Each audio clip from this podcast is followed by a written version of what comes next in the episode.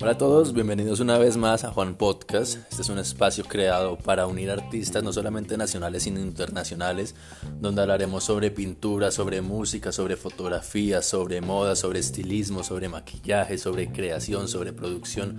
Hablaremos de todos los campos. El invitado del día de hoy es Víctor Muñoz, más conocido en el mundo de la fotografía como Mr. Raw es retocador digital y me complace mucho tenerlo hoy acá en nuestro episodio número 6. Bienvenido Víctor, ¿cómo estás?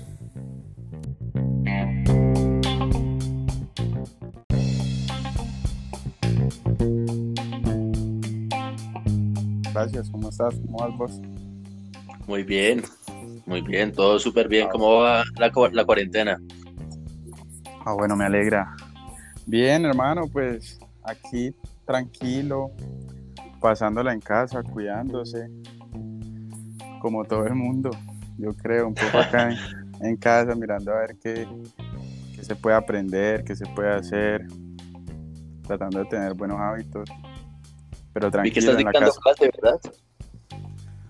Eh, sí, sí, he estado dictando unas clases a, bueno, personas que eh, me, han, me han preguntado desde mucho antes de, de y, digamos que por el día a día como que no me había atrevido a hacerlo, ni, ni tampoco soy un profesor pues que, que yo mantenga dando cursos y tal, pero digamos que en medio de todo esto, de tener el tiempo, como que me he puesto a la tarea de aprender un poco cómo, cómo transmitir un poco ese conocimiento que tengo y bueno, sí, he estado dando como unas clases particulares, estaba bien chévere eso. Ah, bueno, Vic, súper. Gracias por acompañarnos el día de hoy en nuestro episodio número 6. Y, bueno, Juan. para los que no te conocen, cuéntanos un poco sobre ti. ¿Cómo, cómo, cómo es la vida de Víctor en el mundo del arte y de la fotografía? Bueno, Juan, muchas gracias por invitarme. Eh, por cierto, tu, tu podcast y, y, esto que estás haciendo me parece que va genial en estas épocas y, y bueno, es una buena iniciativa y, vos, vos, sabes que desde el principio me, me llamó mucho la atención. Sí, bro, muchas eh, gracias. ¿Cómo inicié? ¿Cómo inicié? Eh, ¿O cómo es un día mío? Bueno, eh, normalmente siempre, siempre estoy, estoy trabajando en proyectos. La verdad que desde que comencé a retocar imágenes, desde hace mucho tiempo, esta es la primera vez que siento que, he parado más de 15 días, no sé. en, años, te lo digo, de verdad. Y, bueno, es, una experiencia muy, muy rara no tener como, como el tiempo eh, ocupado haciendo fotos, retocando. Pero como es un día mío, pues básicamente desde que me levanto, Estoy eh, descargando fotos, revisando proyectos, entregando proyectos. Eh, suelo suelo eh, trabajar mucho con marcas acá en, Colombia, entonces el, mercado siempre se mueve bastante y es como que siempre tienes que estar ahí, es como que las empresas no paran y tú tampoco paras. Sí. Bueno, y nosotros, nosotros quisiéramos saber cómo empezó Víctor Muñoz en esto. ¿Cómo empecé?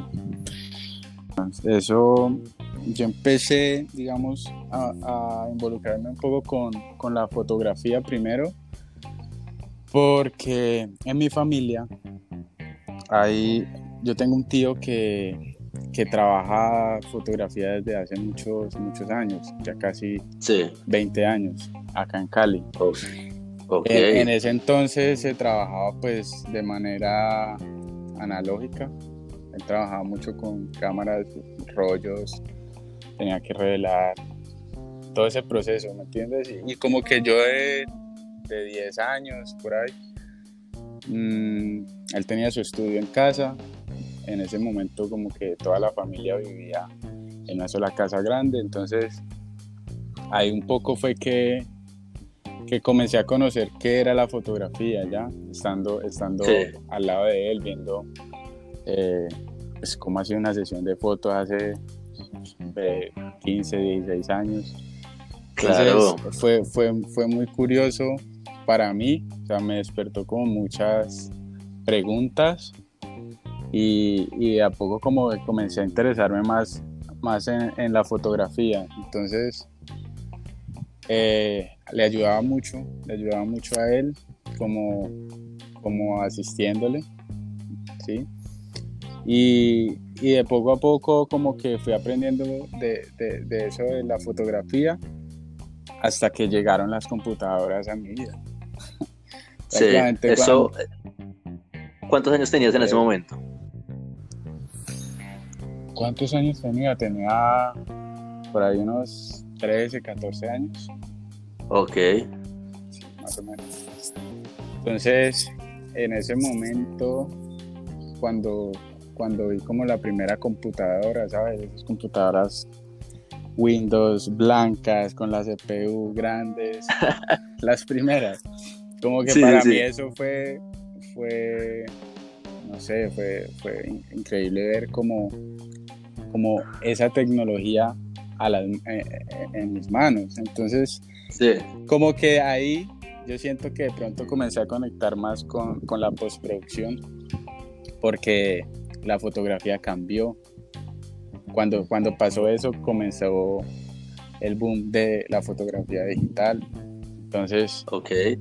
llegó esa era y prácticamente yo me encontraba ahí en ese punto en donde eh, un computador iba de la mano junto con un programa, entonces surge Photoshop, conozco el Photoshop, me comenzó a interesar, ya le comenzaba a ayudar a mi tío en esta parte de, bueno, mirar cómo, cómo editar una imagen.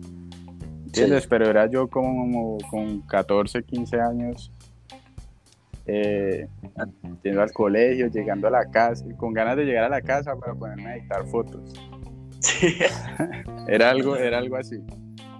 Bueno, pero súper bacano. Y, y, bueno, pero tú tuviste también como una influencia eh, de fotografía, ¿no? O sea, aparte, aparte de tu tío, tú fuiste fotógrafo un tiempo.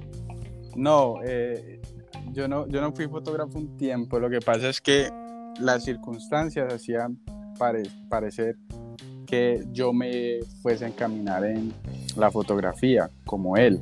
Ah, Entonces, yo sí experimentaba mucho, él, él, me prestaba mucho su estudio, pero casi nunca armaba, pues imagínate, yo con 15 años, 16 años, como que mis, mis prioridades o mis, o mis eh, objetivos no eran hacer un, una editorial, un book, no sé. Lo hacía más como por por aprender un poco, por hobby, digámoslo, porque tenía a disposición, eh, digamos, el estudio, las herramientas, pero siempre terminaba sentado en el computador editando las fotos que así fuera que yo tomara. Era como lo que me, más me gustaba del proceso, la postproducción. Sí. Y, y, bueno, en ese momento que no habían tutoriales, ¿cómo, ¿cómo hiciste para aprender a manejar Photoshop? No sé qué versión era, pero me imagino que era súper difícil. Sí, la versión SS2. Yo por ahí monté una foto. Eh, ¿Cómo? Uf, bro, yo creo que era, era, era una tarea difícil. Pues primero, yo creo que eh, el tener la herramienta solamente como que era muy autodidacta y, comenzaba a aprender para qué servía cada herramienta, eh, cómo funcionaba el programa. Y luego me imaginaba un poco qué quería hacer a la foto y cómo con las herramientas lo podía lograr. Entonces era, era, era, era, una, era explorar eh, cómo hacer que la imagen tuviera determinado, determinada técnica. Obviamente que después, eh, un poco investigando, hubo un tiempo en que me puse a la tarea como investigar, ya quería como, como aprender de verdad qué era lo que yo hacía, porque hasta ese momento, pues, la, digamos que la profesión como retocador o retoucher no era algo que dijera a la gente como que, bueno, esto ya es una profesión establecida, la gente no sabía que era eso, hace 10, 12 años, la gente, retoucher, ¿qué es eso?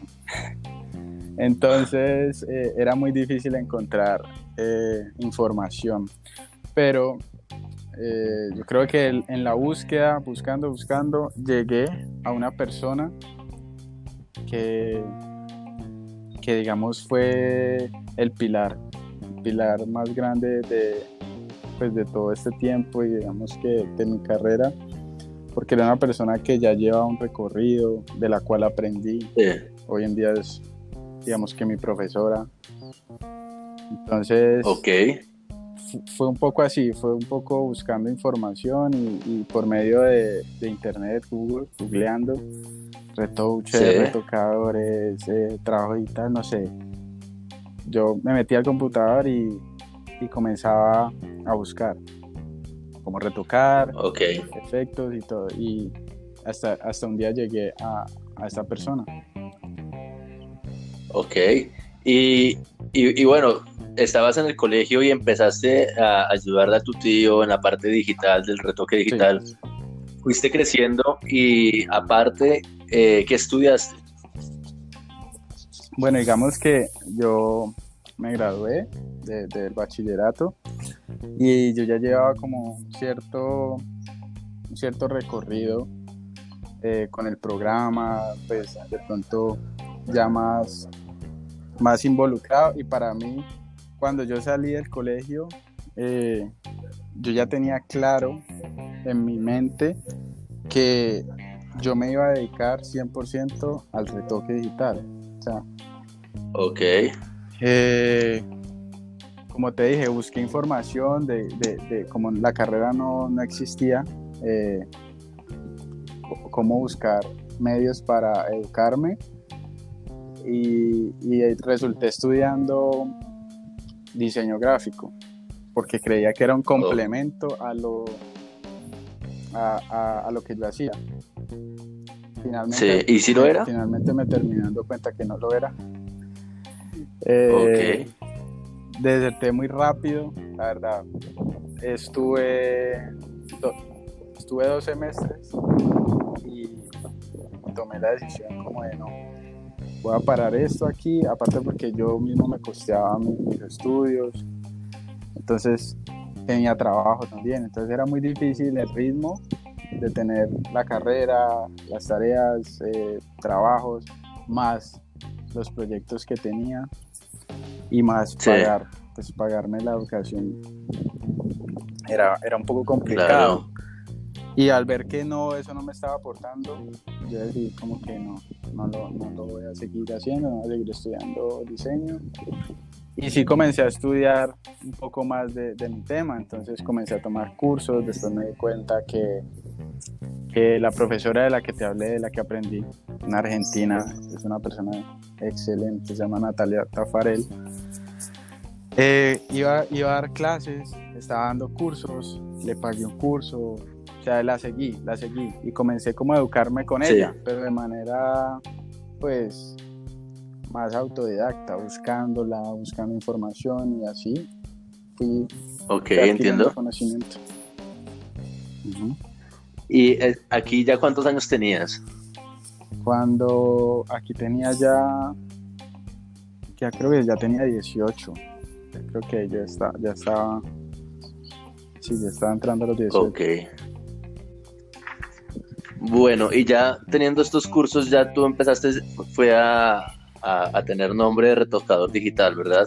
Bueno, eh, yo, yo comencé a trabajar, digamos que yo comencé, inicié retocando muchos, muchos catálogos, o sea, fue, un, fue un entrenamiento, yo digo, porque eran demasiadas fotos, entonces ahí tenías que tener en cuenta el tiempo, no tanto la calidad, porque y más en ese entonces que no había un criterio, no había una estética, no había nada. Sin embargo, yo trataba, como yo, mis referentes eran moda y no como lo comercial, yo trataba que el retoque se viera un poco así. Eh, sí.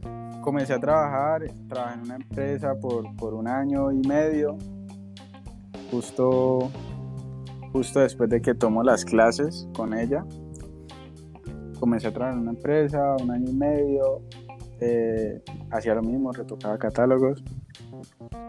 Y yo tenía muy claro eh, que quería trabajar con imágenes y en el mundo de la moda full. Entonces sentí que tenía que hacer un cambio y ahí llegó como la primera vez que dije, listo, voy a dejar esto, esta zona de confort a un lado, que era mi empleo a los 19 años, eh, con digamos que un buen salario. Sí. Eh, pero como que yo no iba detrás del dinero. O sea, yo siempre estaba pensando en fotos, en retoque, pero el dinero para mí no era como, como lo número uno. A pesar de que Sí.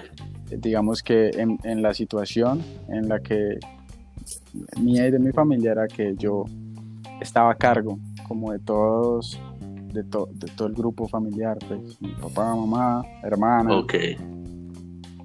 Pero Eso, también fue como algo que, me motivó siempre a buscar más, a buscar más, a, a llegar a, a, ese siguiente paso y no quedarme solo en una cosa.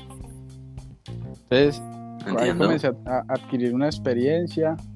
Luego eh, trabajé freelance un par de meses, luego de que me retiré.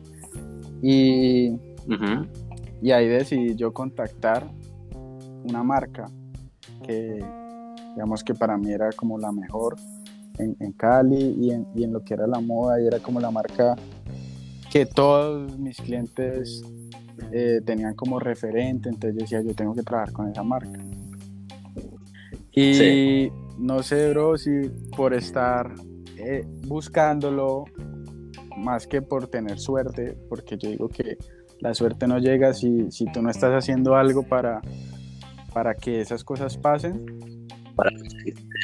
Exacto, entonces eh, resulté trabajando en esa empresa a la cual quería solamente contactándola.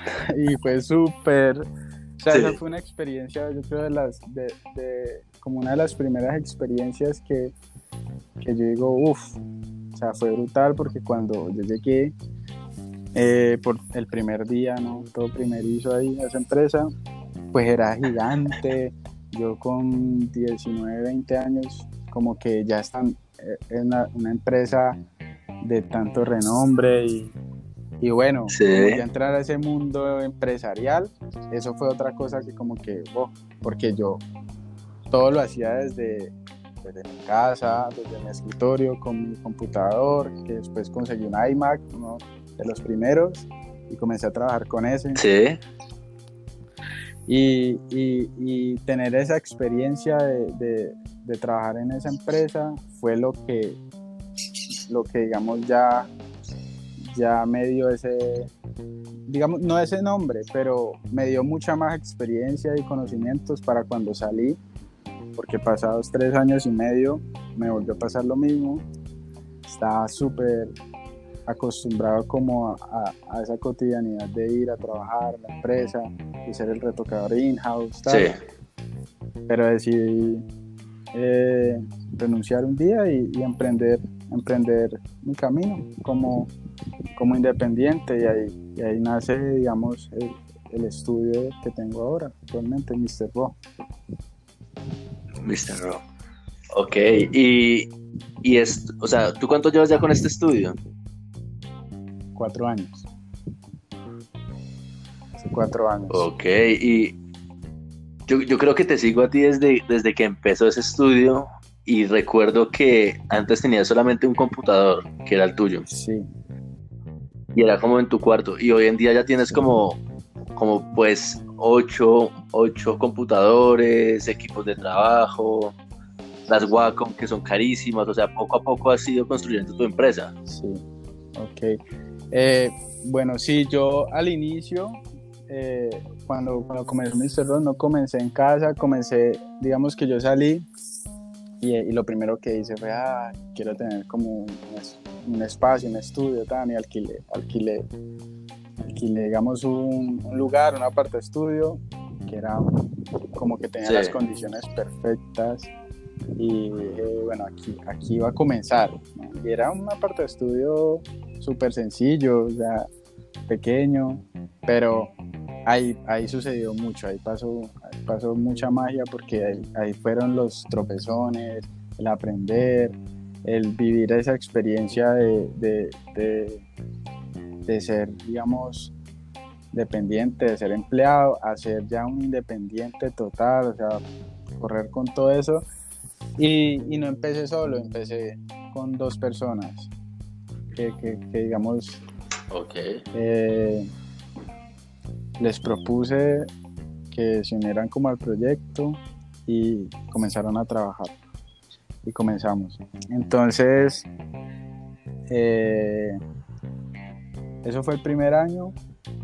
Ya los años siguientes como que fue llegando más, más, fueron llegando más personas, pero sin buscarlas, ¿me entiendes? Como que iban apareciendo en el camino. Y esos son las personas que digamos hoy en día hacen parte de, este sueño, porque pues para mí más que un trabajo es, es, mi sueño de, tener como esta profesión, de, de llevarla como a, a, que sea realmente valorada, por lo menos acá en Colombia, y, y que la gente que se quiera, eh, o sea, que le apasione, así como a mí, pues esté, esté inmersa en el, en el proyecto.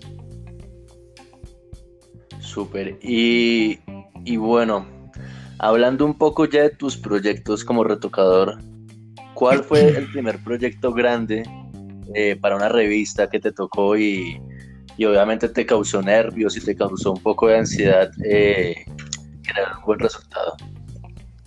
Déjame cargar esa pregunta. A ver, el primer proyecto. Yo creo que, yo creo que todos los proyectos han tenido como ese, ese, ¿entiendes? Como esa, esa cosita que, te pone como, como muy atento.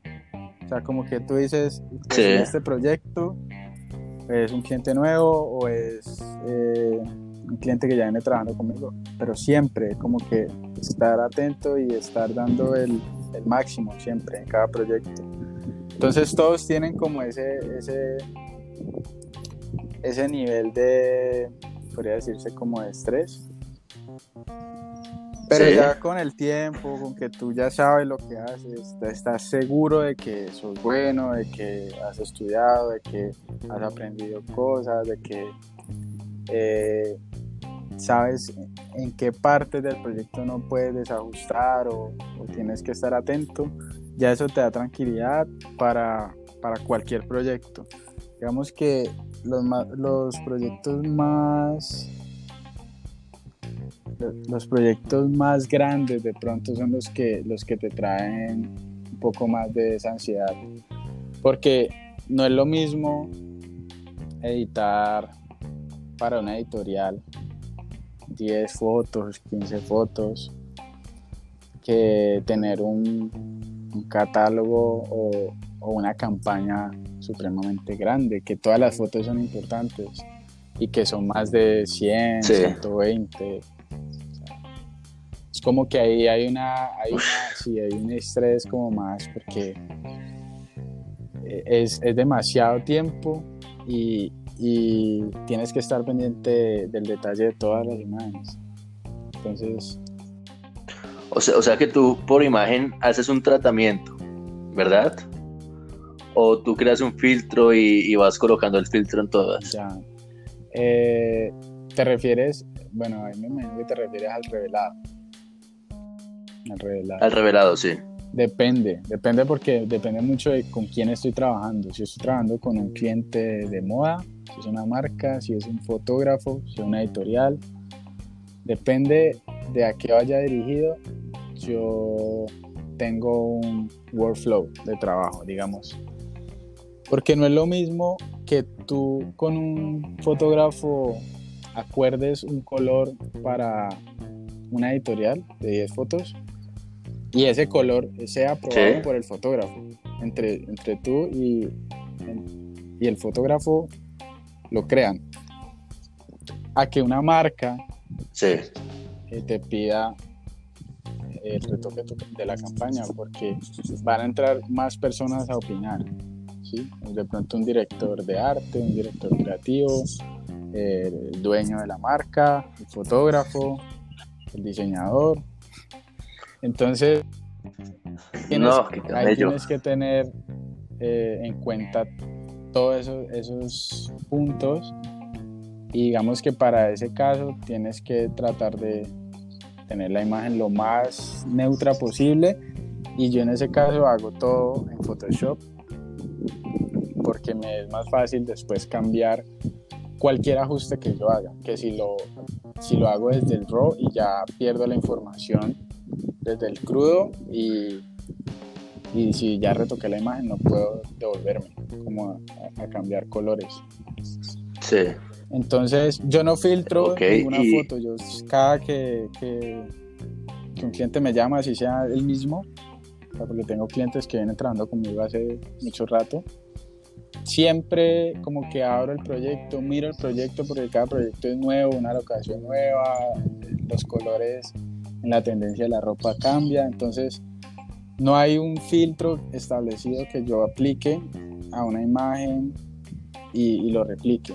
Siempre estoy de manera muy purista y como que volviendo al inicio y viendo qué es lo que puedo sacar de, de esa imagen, qué es el máximo la máxima información que puedo sacar de ella.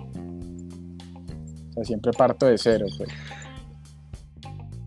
Sí, y, y, cuando los clientes vienen a ti a decirte como, como no, parce, mira, yo quiero este y este color, pero tú sabes como, como retocador que en el círculo cromático ese color no va, digamos, con el color del fondo, tú les haces como una explicación de, de cómo debe ser ese contraste. Cuando eso, cuando pasa eso, por lo general el cliente no es muy específico con que quiere cierto color, te muestra un referente y tú tienes obviamente que, explicarle al cliente el porqué del revelado que yo haga. O sea, tienes que tener en consideración la marca, la estética y crear una armonía a partir de, de eso. Yo lo hago mucho fijándome más que en el color del fondo o, el escenario, en, la ropa. De ahí parto con el, para crear la armonía como de la campaña. Si, si, la, si la ropa tiene azules o naranjas o rojos, pues de, ahí ese es mi, punto de partida. ¿sí?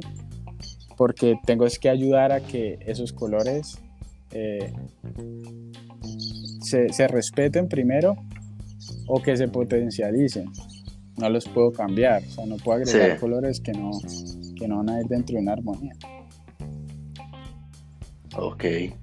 Y, bueno, ya volviendo al tema de, la profesión como tal, nosotros sabemos que en Colombia esta profesión no es muy conocida porque existe la filosofía de que el fotógrafo es el que el que planea la foto, el que hace la foto, el que retoca la foto, el que coloriza la foto y el que entrega.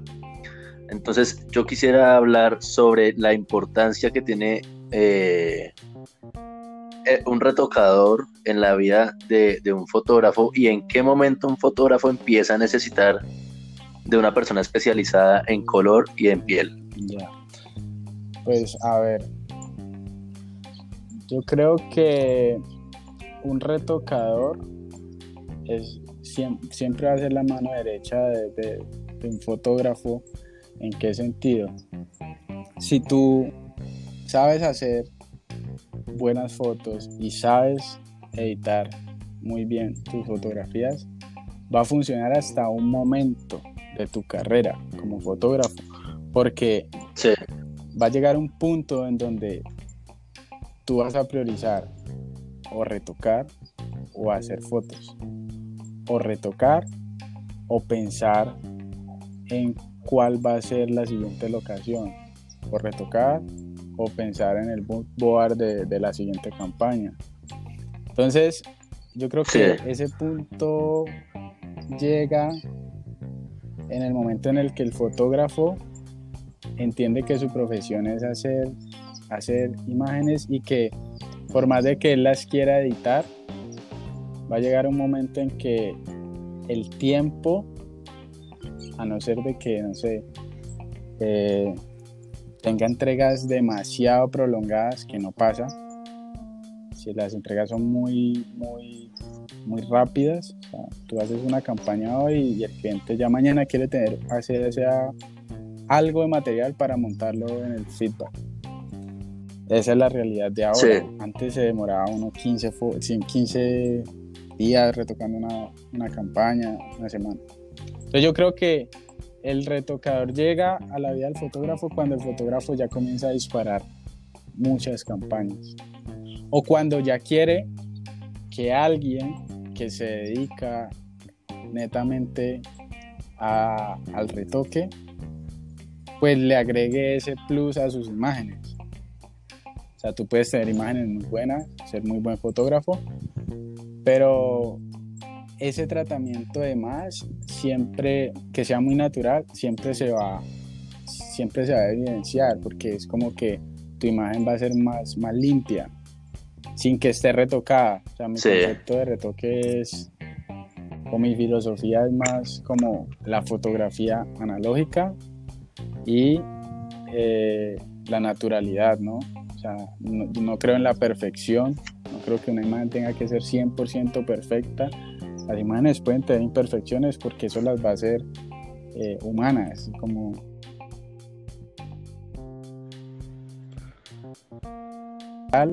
y por ser digital, pues ya.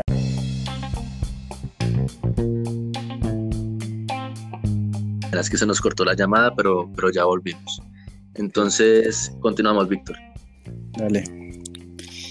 Eh, bueno, no, para concluir ahí como la idea era porque un fotógrafo necesita un retocador, yo creo que ya depende mucho de, en qué etapa está, en qué, o sea, si ya es un fotógrafo que trabaja constantemente, no va a tener el tiempo de editar una campaña que normalmente eh, arranca entre 40, 50, 60 fotos hasta el doble.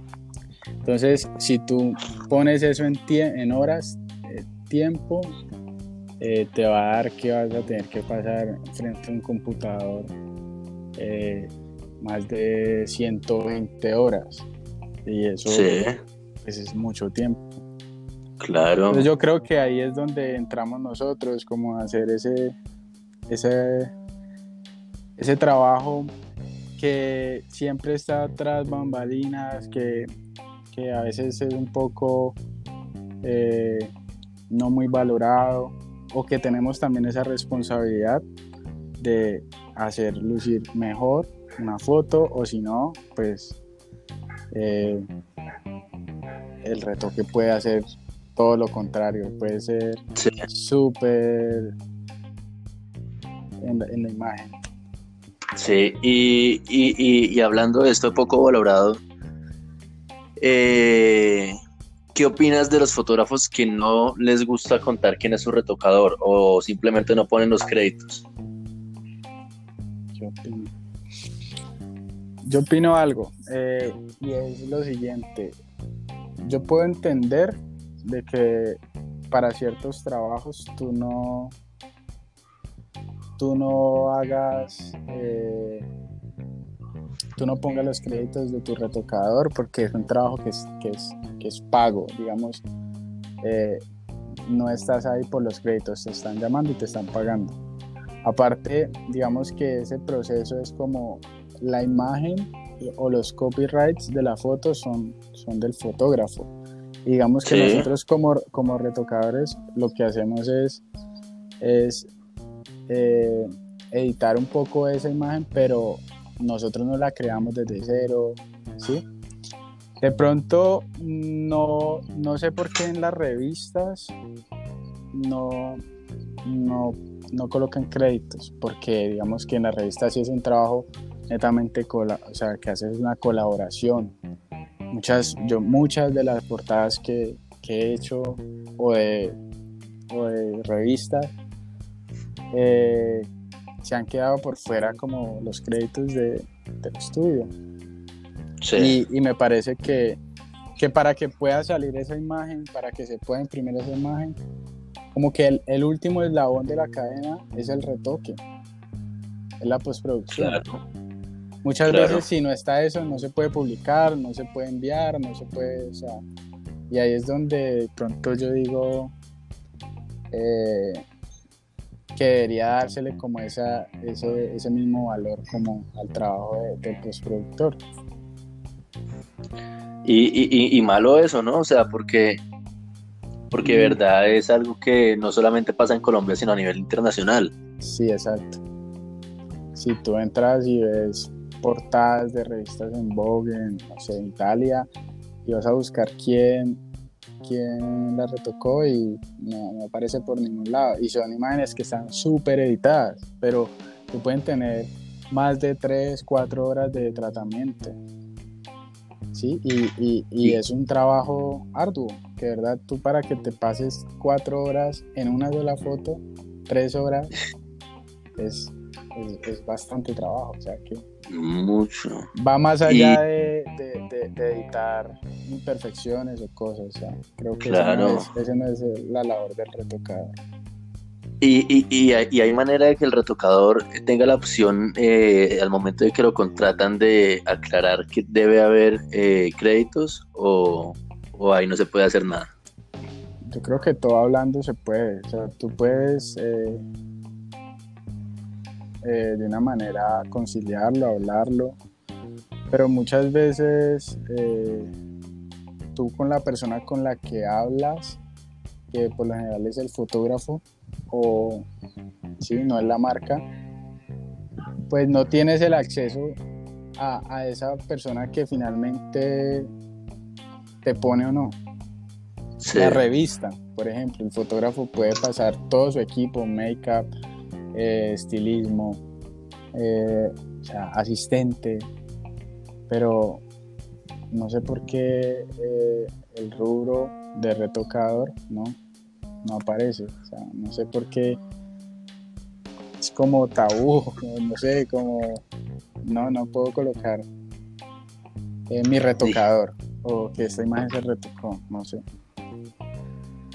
Pero, pero bueno, yo me imagino que con los clientes que has tenido y los que tienes, eh, los has ganado por el boca a boca, ¿no?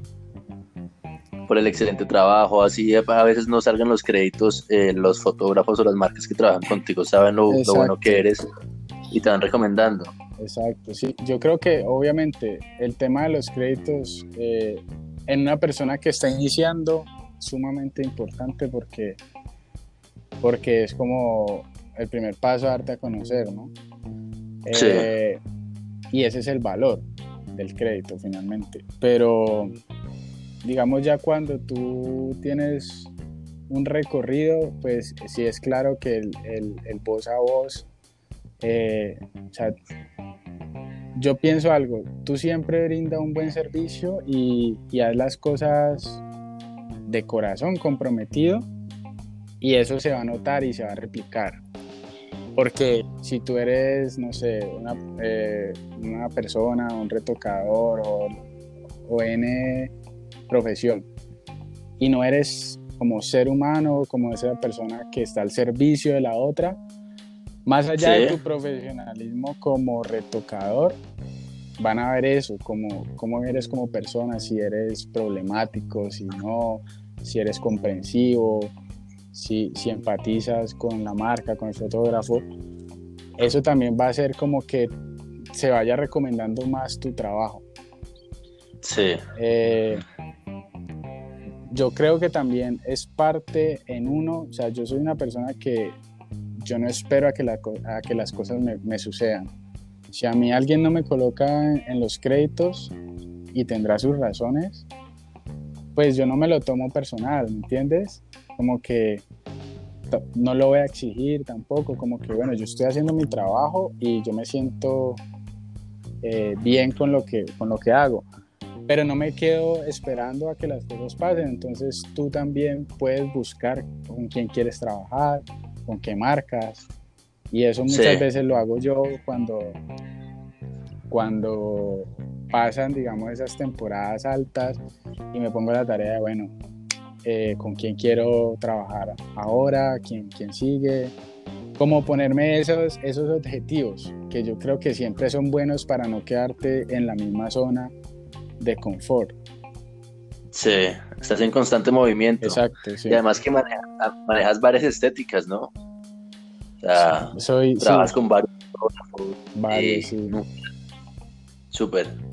Bueno, ahorita que me dices que estás haciendo lo del catálogo, eh, el retoque del catálogo pensando en moda y no en catálogo, ¿qué significa la moda para ti? Un medio, o sea, un medio por, por el cual eh, pueden ocurrir muchas cosas. Digamos que si yo, si la moda no hubiese llegado a mí, no, no sé a qué me estaría dedicando yo en este momento. O sea, yo, yo me preguntaba eso como, como, bueno, o sea, yo no soy fan de la moda, o sea, yo no, no te puedo decir que me veo, no sé, todas las campañas que salgan de, diseñadores prestigiosos, pero sí, digamos, las valoro, las respeto y como que las tengo como fuente de, de inspiración en ocasiones pero para mí es un complemento. O sea, yo soy retocador de moda, pero veo muchos referentes en, otras áreas, en, el arte, en, la música, eh, en los mismos eh, retratos de, naturaleza, paisajes. O sea, como que todo eso, eso, eso me inspira. Pero digamos que la moda está muy presente porque lo que, lo que yo hago es trabajar para marcas de moda, entonces su estética la tengo que, que conocer, que, que, adaptarme a ella, como que estar muy, muy actual, en el momento actual en que están todas las marcas. Entonces sí es necesario como, como ser consumidor de eso.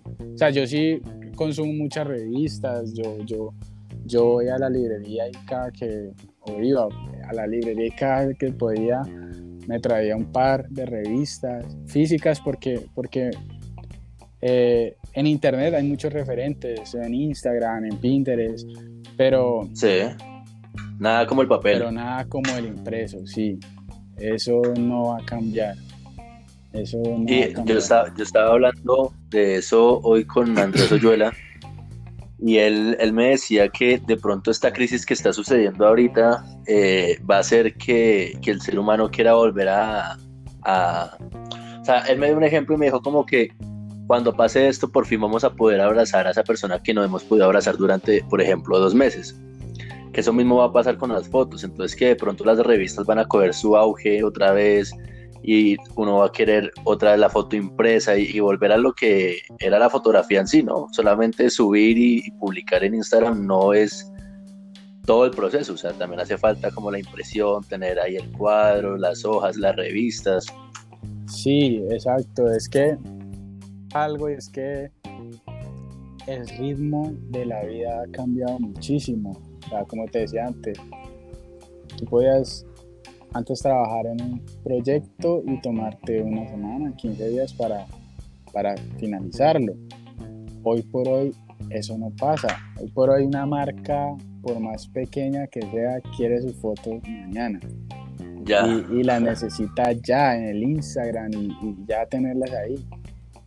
Y, y fíjate en algo, el Instagram es una plataforma muy grande e interesante pero si tú lo ves a nivel de, digamos, cómo juzgar una, una, buena foto, tú tienes un cuadro de píxel de 5x5, o sea, una cosa súper pequeñita, que el nivel de detalle de eso no, no, se compara con una A4 de una revista, donde tú la vas a ver, vas a ver los detalles, vas a apreciar el trabajo y que tiene otros procesos para su impresión, ¿no? Ya no es solo lo digital, sino saber un poco de, del tema de perfiles de color y de preprensa.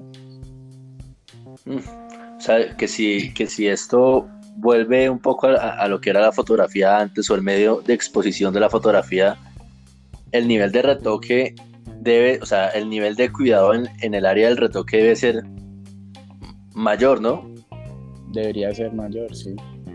Claramente. Claro, porque en, la hoja o en la valla se ve cada detalle, o sea, no sé, una arruga que no se haya retocado, de pronto en lo digital uno no le, no le pone tanta atención, pero en una valla se ve horrible. Te voy a poner un ejemplo. Eh, tú, un digital, tú subes una foto a Instagram de una marca y está mal editada, ¿tú qué haces? La borras. Sí. Tú mandas una foto mal editada a una revista, a una valla, ¿qué pasa? Ya está impreso, ya es una inversión muy grande, ya es una responsabilidad diferente. O sea que ahí no entran a jugar los novatos, ahí tiene que ser gente que esté súper comprometida, ¿me entiendes? Claro. Entonces, e, eso es lo que pasa, es la responsabilidad más grande. No, y, y, yo por ahí he escuchado que un día de una valla cuesta como dos millones mínimo. Sí, mucho. Dos millones por día y la foto mal retocada. Cuesta mucho, cuesta demasiado. Y un impreso en una revista igual, pautar en, en Vogue es, es, es costoso. O sea, te lo digo porque pues cuando estaba trabajando en esta, en esta empresa de la que te hablé, eh, todo eran medios impresos, vallas, eh, rompetráfico, eh, catálogos, eh, pautas en, revistas, en Vogue. Entonces como que toda esa, toda esa responsabilidad la conocí ahí y vi la importancia que tenía el trabajo que yo hacía. Porque era como que, ok, estaba ya cuesta un montón de plata, tiene que estar muy bien editada y revisarla y bueno, Y no, es que usted, o sea, la responsabilidad de ustedes es muy, muy grande. Como la de todos. O sea, no más con el. Sí, pero no más ustedes, donde llegan a exportar una foto en un perfil que no es, al momento de imprimir los colores cambian. O sea, imagínate, ustedes deben tener cada detalle. Sí, tienes que ya, tener como esa, esa experiencia de que, pues tú como retocador, si solo te dedicas al digital, vas a, vas a mandar siempre tus imágenes en sRGB y nunca vas a conocer que un perfil CMYK y cuando te lo pidan vas a, no sé, vas a entrar ahí como en shock de decir cómo hago esto y, y cómo cuadro los colores. eso, es otro tema. Ahí es donde entra, ahí es donde entra los estudios de retoque. Exacto. Parce, ¿tú has trabajado eh, fotografía análoga también? No he tenido la oportunidad, la verdad, de, hacer ningún tratamiento sobre, sobre fotografía análoga que haya sido digitalizada. No, no, he podido. Pues digamos que es un medio que no es tan, tan común acá en Colombia, por lo menos. Aquí en Colombia, sí. Exacto. Eh, ah, tú, tú, bueno, si no hubiese pasado esto del virus, eh, ¿Te, hubiese gustado, no sé, desarrollar tu carrera con otra estética en otro país o, piensas quedarte en base aquí en Colombia? Qué buena pregunta esa. Pues mira, yo creo que a todo el mundo le cambió la. le ha cambiado la vida a, raíz de esto. Y yo estuve. Yo estuve antes de que pasara todo eso, estuve una semana en Medellín. Eh, sí. Estuve es una ciudad que, amo, que he tenido la oportunidad de ir eh, un par de veces y cada vez que voy me sorprendo más, Yo soy caleño, pero cada vez que voy allá como que digo, wow, como que es una ciudad en la que podría vivir perfectamente. Sí. Y sé como a, bueno, no ahí, pero están mis planes como, bueno, estuve esa semana en Medellín y, y, yo creo que ahora la tecnología permite que tú estés en donde quieras estar. Seas fotógrafo, seas retocador, sea lo que sea, como, como que la tecnología te permite ir a los lugares más recónditos y remotos, siempre y cuando haya internet, a, a que puedas trabajar. Entonces, mi siguiente paso siempre ha sido eh, como conocer Europa. No conozco Europa, trabajar en Europa. Y esas, digamos que ese era como, como el plan. que tenía para, para este año, para un poco, digamos, crecer, crecer en el ámbito profesional y, y, conocer un poco más de esa cultura y esa estética. Pero me inclino mucho, mucho por Europa, ah, o sea, antes que, o sea, que Estados Unidos. Te, te, gusta mucho como, como la fotografía un poco purista, como la de Europa. Exacto, sí. Sí, sí. ¿Y, y, tú, qué, ¿Y tú qué piensas, digamos, de hablando eh, de estéticas? ¿Qué te parece a ti la estética en tanto fotografía como en retoque digital de Colombia? Fotografía y estética. Teniendo en cuenta el país a donde te quieres ir, ¿no? Que es, muy diferente. Pues, Yo creo que lo que uno hace acá poco le puede funcionar. Funcionar allá. Sí, porque pues está ese sello latino que, me encanta. O sea, a mí, la verdad creo que ha tenido un cambio, ha, habido una evolución en ese, en ese, en ese estilo latino que antes era muy contrastado y, vivo, como el color full, el contraste, el brillo. La piel de porcelana. bueno, la piel de porcelana. Eh, a que ahora sea, sea tenga más influencia del mundo, porque es que todos estamos viendo lo mismo, o sea, ya no porque tú estás en Colombia tienes que hacer lo que se hace en Colombia, tú puedes hacer lo que están haciendo en China, eh, en, Europa, o sea, y en China hay muy buenas editoriales, de hecho las Vogue de allá son increíbles, o sea, creativamente es, una locura. Y, y tú puedes traer esa influencia y adaptarla acá pasa acá? Que de pronto acá el recurso, digamos, en cuanto a la moda, sí es un poco limitado, porque la moda sí es como un poco, eh, no igual las marcas, pero, pero obviamente tienen ese sello de acá. Eh, entonces eso también, eso también hace parte mucho en la estética de las fotos, el vestuario. Yo, yo creo que yo creo que la estética que, nos marca y que de pronto podríamos explorar como, como diseñadores, como fotógrafos, como retocadores, es salir un poco del tropical chic. Mm, sí. Que todo es verano, que todo es amarillo, que todo es playa.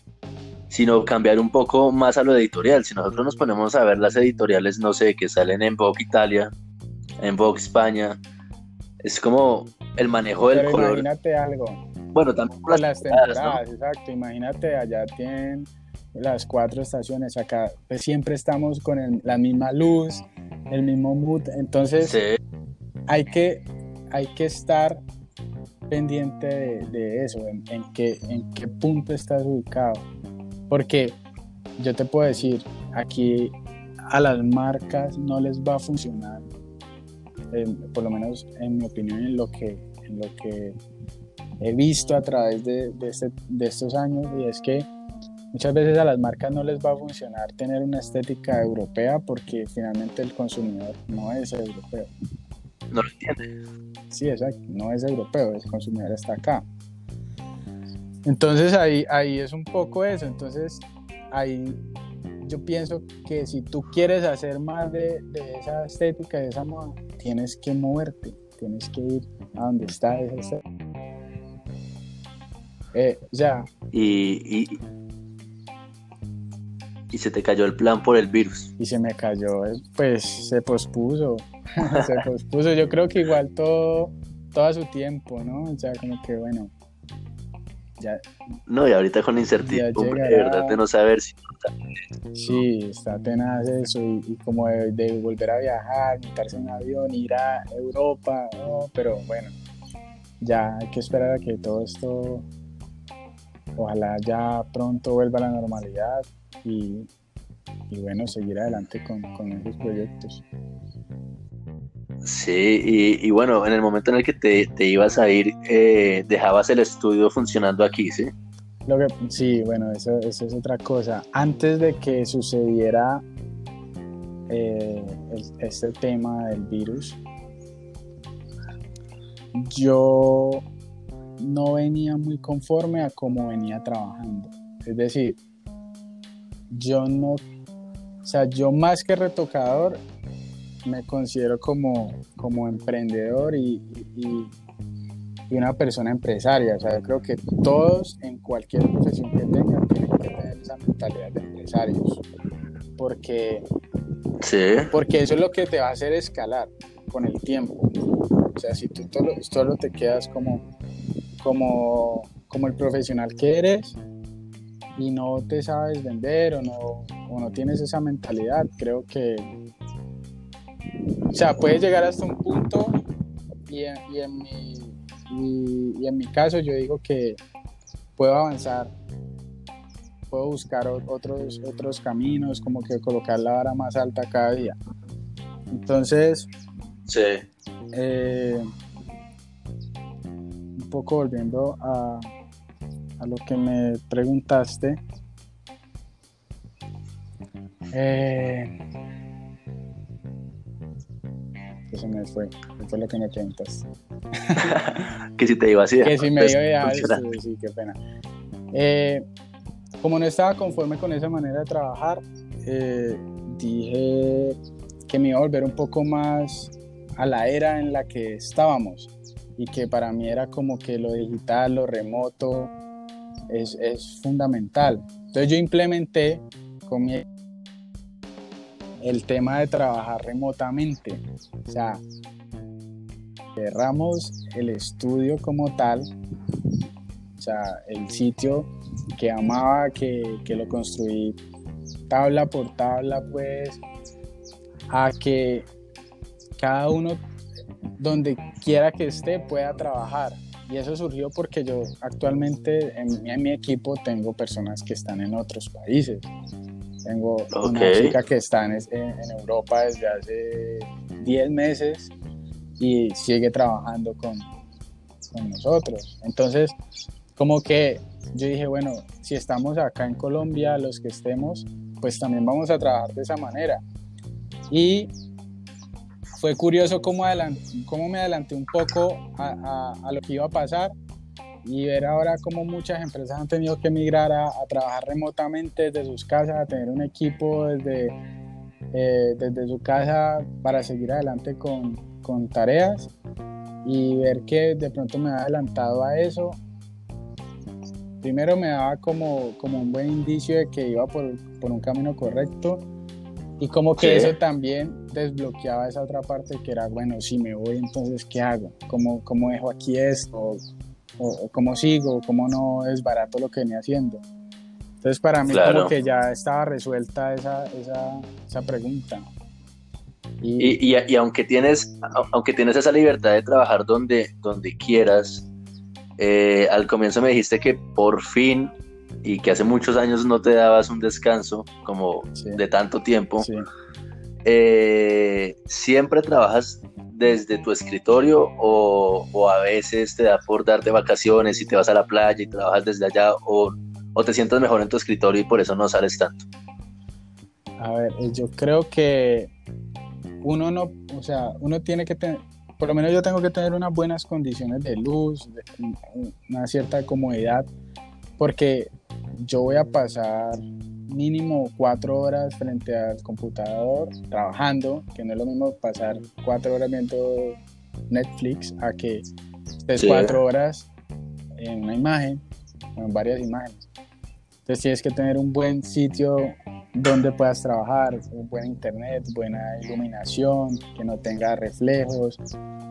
Y luego eh, puedes estar en cualquier parte, pero yo no suelo trabajar, digamos, a que si me voy a la playa voy a trabajar desde la playa, porque creo que, que ahí, ahí te desconectas un poco, o sea, o vas, a, vas a la playa y disfrutas ese momento que es como que, bueno, yo voy a la playa porque quiero disfrutar, o trabajo. Para mí siempre va a ser como tener un espacio eh, reservado para que fluya, fluya, fluyan las ideas. Para mí eso es súper importante. Y luego están los coworkings. En Medellín trabajé mucho y me pareció algo, algo supremamente actual y, muy práctico, porque era sitios de trabajo muy bien eh, dotados sí. y desde los cuales pues puedes trabajar sin ningún problema. Y eso es hay mucho alrededor del mundo, no solo acá en Colombia, en México, claro. en Bogotá. Y, y, bueno, aparte, aparte de ser retocador, eh, ¿tienes algún proyecto personal artístico mm. que hayas tenido que abandonar por flujo de trabajo o que durante este tiempo estando en tu apartamento solo se te haya como iluminado un poco la cabeza y decir como quiero crear, quiero hacer algo pero por mí? Mm, por mí, bueno, proyectos. Digamos que aparte de, lo que es la fotografía y este mundo en el que me muevo, pues sí, sí, sí tengo tengo un par de proyectos, pero no son artísticos, o sea, son, son otros proyectos de vida, o sea, como otras, como yo digo, antes de ser retocador, me considero emprendedor y, una parte como aprendiendo a ser empresario, entonces, como que dedico otra parte a, a esa educación, digamos, financiera o, o de proyectos pero no hay un proyecto artístico que... Mm, no, de pronto ahora he encontrado el tema de, brindar eh, mi conocimiento a otras personas.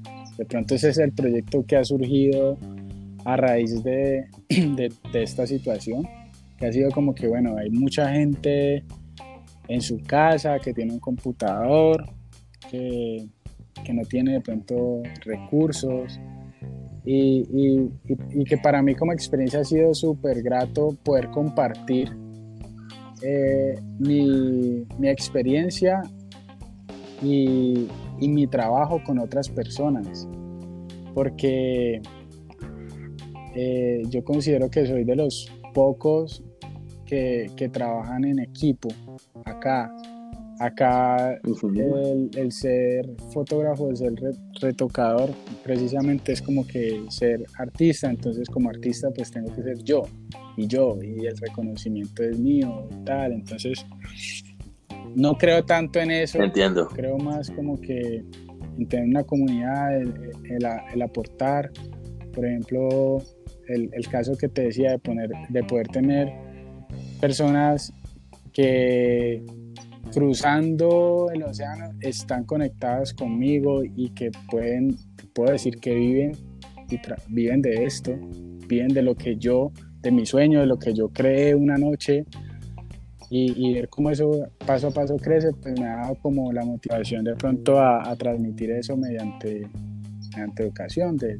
enseñar a la gente, de que surjan más más retocadores, de que, de que esto crezca en Colombia, que es finalmente como, como siempre lo he querido ver, como, como ser un, tener la bandera puesta desde acá y, que desde otras partes del mundo, como que acá hay gente igual o más talentosa que cualquier parte. Y, y eso, eso me parece genial lo que estás haciendo porque ese pensamiento que tú dices es, es, es, como muy común acá, ¿no? Como que no lo quieren compartir, no quieren tener competencia, quieren morir con sus secretos.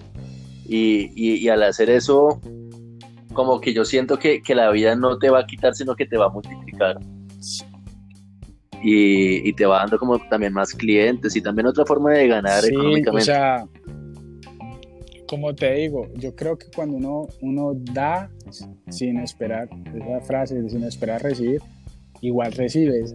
O sea, sea, sea una palabra, sea un trabajo, sea una compañía, sea una amistad. Hay muchas cosas que me han pasado con esto del retoque y no solamente hablo del dinero. De, de que, de que en donde yo comencé esto a mis 14 años prácticamente porque en mi casa pues no era la familia más pobre del mundo, pero, pero era que no habían recursos para muchas cosas. vivíamos bien, vivíamos normal, pero, pero no había para vacaciones, no había para cosas de ese tipo. Entonces, en, ese, en ese afán como de, de, querer progresar, como que comencé y, y eso han pasado ya, eh, te puedo decir, 13 años y ver cómo, cómo con esto, más allá de ya tener una estabilidad, de, de ver a mi familia un poco mejor, de, de haber podido lograr conocer lugares que, que, han sido mágicos para mí. Eh, decir como que conocer gente, muchas personas que han llegado a mi vida a través de esto, de, de, esta profesión.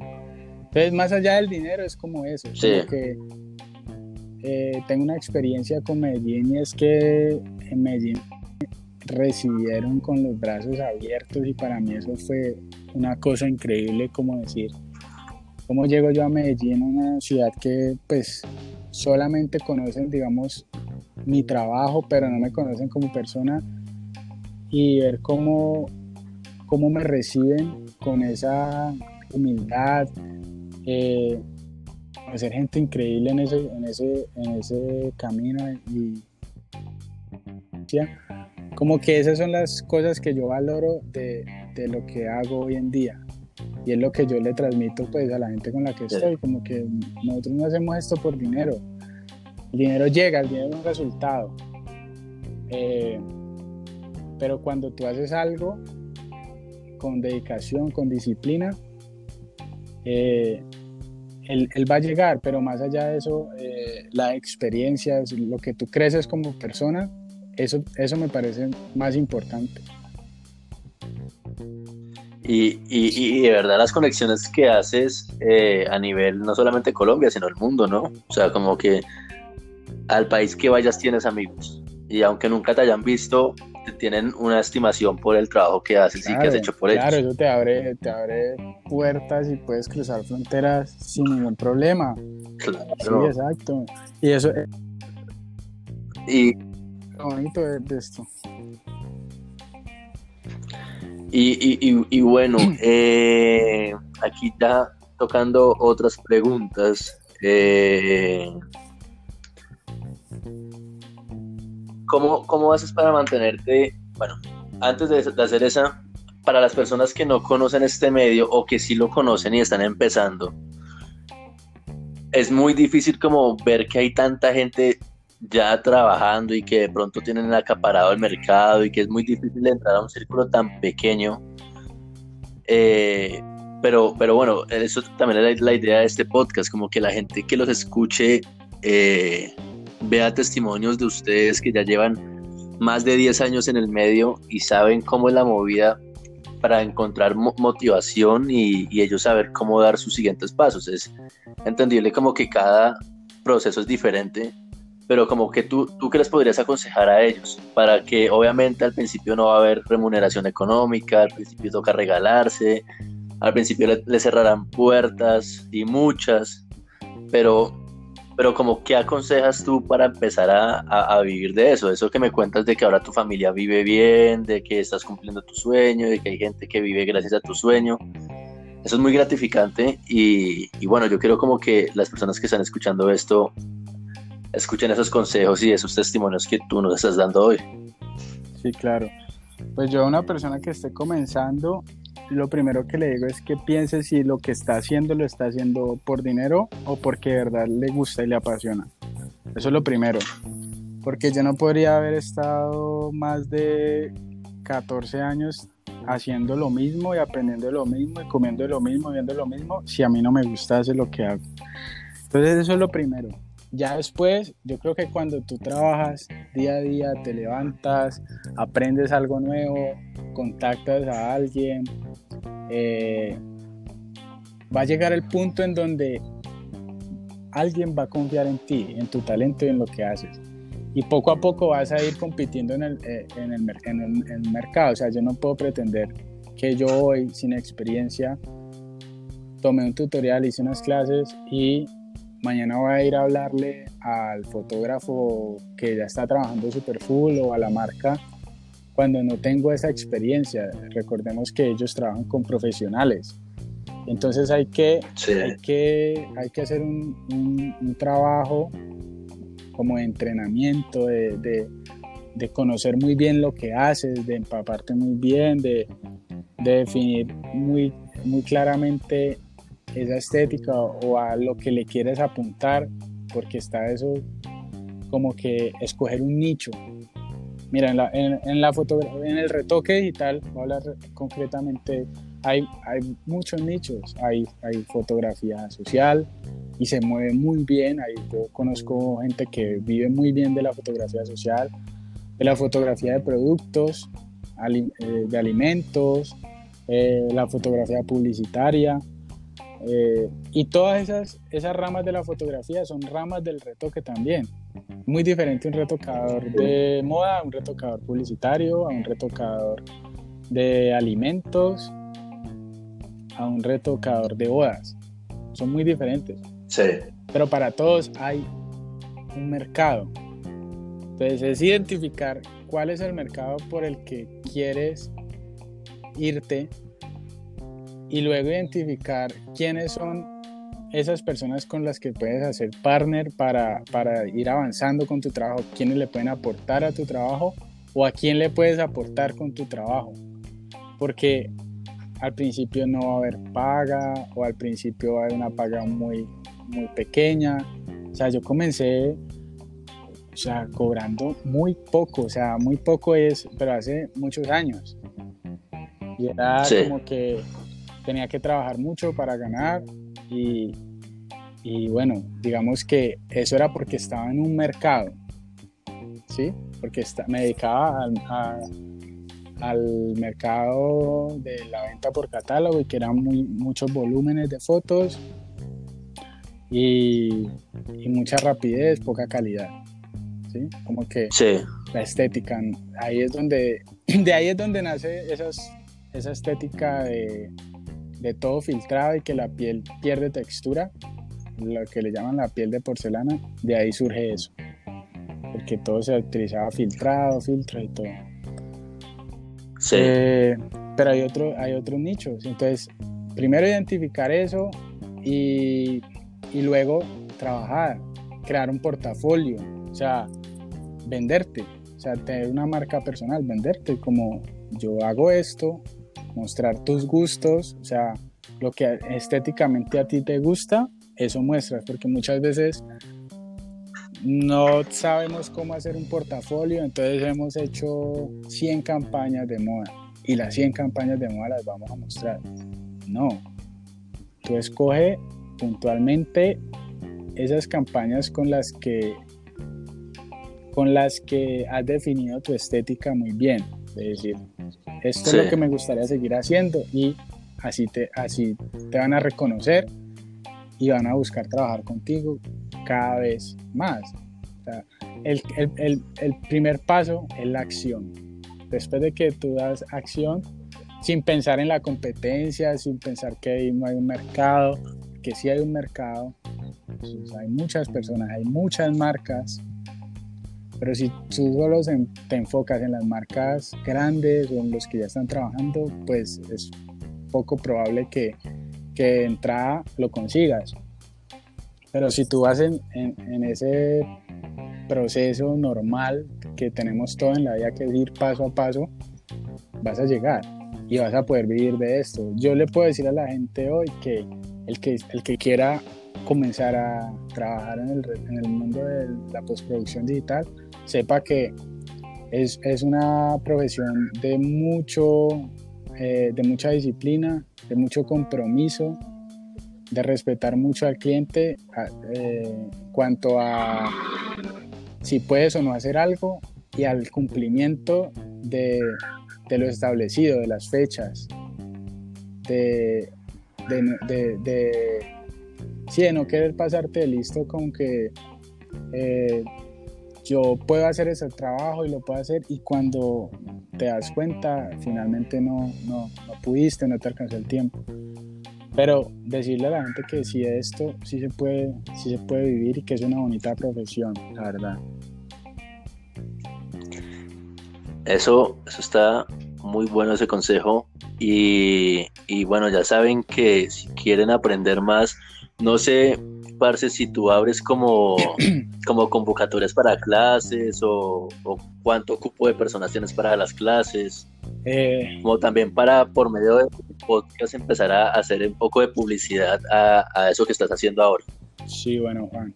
Eh, pues mira, yo como te comentaba al inicio, eh, he estado dando, dando clases a particulares, gente que de pronto en alguna ocasión se había acercado a mí a decirme, hey, puedes dar clases, pero pues yo no me dedico netamente a eso, no lo había hecho.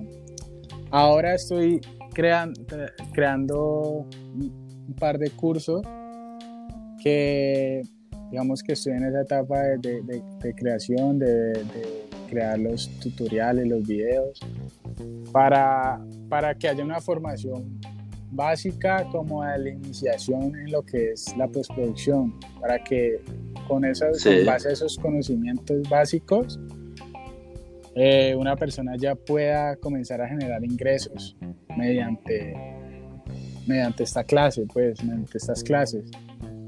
Eh, lo he pensado, eh, digamos, ahora promocionar en Instagram y, y abrir unas clases en Zoom.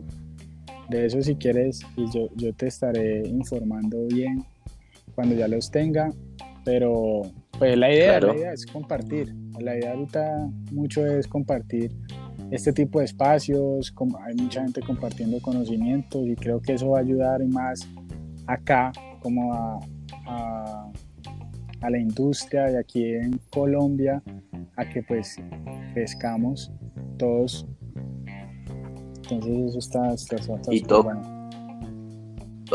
toca hacer eso. Sí. Bueno, Víctor, de verdad, para mí fue un placer y un gusto tenerte hoy con nosotros. Entiendo que ya casi te, te ocupas, entonces como que no quiero comprometerme más que ocupando tu tiempo. Eh, parce, no, nada, fue de verdad muy bacano tenerte acá, saber tu experiencia, eh, ya todo el mundo sabe un poco qué es lo que haces, cómo es el tratamiento, conocen el estudio que tú tienes. Y bueno, súper bacano que, que, esto esté creciendo y, tener personas como tú que desde el primer día, parce, yo me acuerdo que me escribiste y, apoyaste el proyecto. Bueno, no, Juan, a muchas gracias, de verdad. Que eh, muy contento de poder compartir todo esto pues con las personas a las que les estás llegando y, un mensaje como de, motivación de que en este momento que las cosas no se ven como tan con el día soleado sino un poco grises pues nada no perdamos el foco eh, busquemos información aprendamos y si podemos eh, brindémosle brindémosle un poco a, la gente, compartamos. Entonces, muchas gracias por, por tenerme acá y bueno, ahí estaremos hablando, Juan. No, de una, Vic, parce. Qué chévere tenerte acá. Gracias por tus consejos y gracias por todo lo que haces. Que muy bien. Entonces, te vale. Chao. Chao.